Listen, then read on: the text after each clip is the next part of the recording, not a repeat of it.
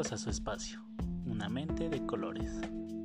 Antes de iniciar el tema, coloca tu mente en lo siguiente. Te encuentras charlando tranquilamente con tu amigo de la infancia y él te pregunta, te veo un poco serio, ¿qué te ocurre? Le contestas que estás preocupado porque crees que necesitas un cambio, pero no crees poder moverte hacia lo que quieres. A lo que tu amigo te responde que tú siempre has conseguido los proyectos que te has propuesto, que siempre has estado preparado para lo que se venga y que por más que las situaciones sean difíciles, tú has intentado una y mil veces las cosas. Por lo tanto, tú le respondes que es cierto. Cada afirmación que ha hecho tu amigo es cierta. Entonces tu amigo vuelve a preguntarte. Entonces, ¿qué esperas? Y tú, como comentario final, vuelves a hacer énfasis en que presientes que será imposible para ti. ¿Sabes qué es lo que está pasando en esta situación? Exacto, estás pasando por el síndrome del pato. El síndrome del pato nace de una buena cualidad, la búsqueda de la excelencia, pero puede targiversar qué talento tienes realmente y alejarte de una buena oportunidad.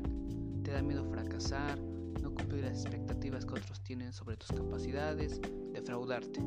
Y eso te paraliza, te hace creer que no hay esperanza alguna y dejar pasar las oportunidades. Quienes sufren este síndrome se la viven luchando por aparentar que todo va bien, pese a estar viviendo situaciones desbordantes como pérdidas de un ser querido o una crisis económica. Tienen en su mente la idea de que no deben exponer las partes que consideran débiles de su vida personal, por lo cual son incapaces de lograr relaciones sanas, ya que no pueden mostrarse vulnerables ante nada ni nadie, o aún peor, se relacionan con individuos que siempre se victimizan. Las redes sociales crean percepciones irreales de la realidad. El mundo de las redes sociales a veces puede estar muy lejos de la realidad. Hay un término creado que se denomina el síndrome del pato.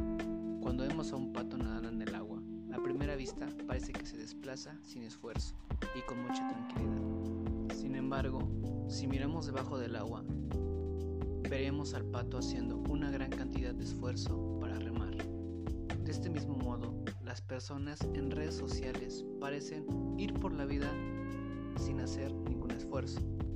Pero es importante comprender que lo que vemos es una versión de la vida con muchos filtros. Por lo general, las personas suelen publicar las cosas buenas y no hablan acerca de lo que no es tan bueno. Las redes sociales pueden ser una adicción Realizar una publicación en una red social y recibir muchos likes nos hace sentir bien. Esto se debe a que recibir un like le da al cerebro una dosis de dopamina, que nos provoca una sensación agradable. Esta sensación de bienestar se compara con la estimulación que provoca el consumo de drogas. El síndrome del pato es el miedo que se sufre al pensar que no nos encontramos a la altura y que por lo tanto no cumpliremos las expectativas que tienen sobre nosotros o que nosotros mismos dudemos de nuestras capacidades. Por lo tanto, pensamos en que defraudamos y nos defraudaremos a nosotros mismos.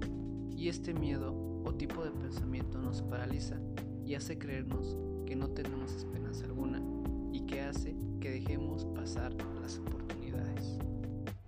¿Qué podemos hacer para contener este síndrome Bien, para poder lidiar con este síndrome puedes 1. Aceptar la imperfección. Acepta que puedes equivocarte y que no eres perfecto. Disfruta de los acontecimientos que marcan un momento importante. Es imposible mantener la motivación si siempre estás en la amargura de lo que no conseguiste, en lugar de alimentarte de lo que sí alcanzaste. Saborea las victorias cuando se produzcan. No te quedes solo con lo que fallaste. Mira atrás y gana perspectiva. Escribe en una hoja tus victorias. Eso te ayudará a ver con perspectiva dónde estás y poder ponderar con realidad las alternativas. Es curioso que los colores del mundo real solo parecen verdaderos cuando los vemos en una pantalla.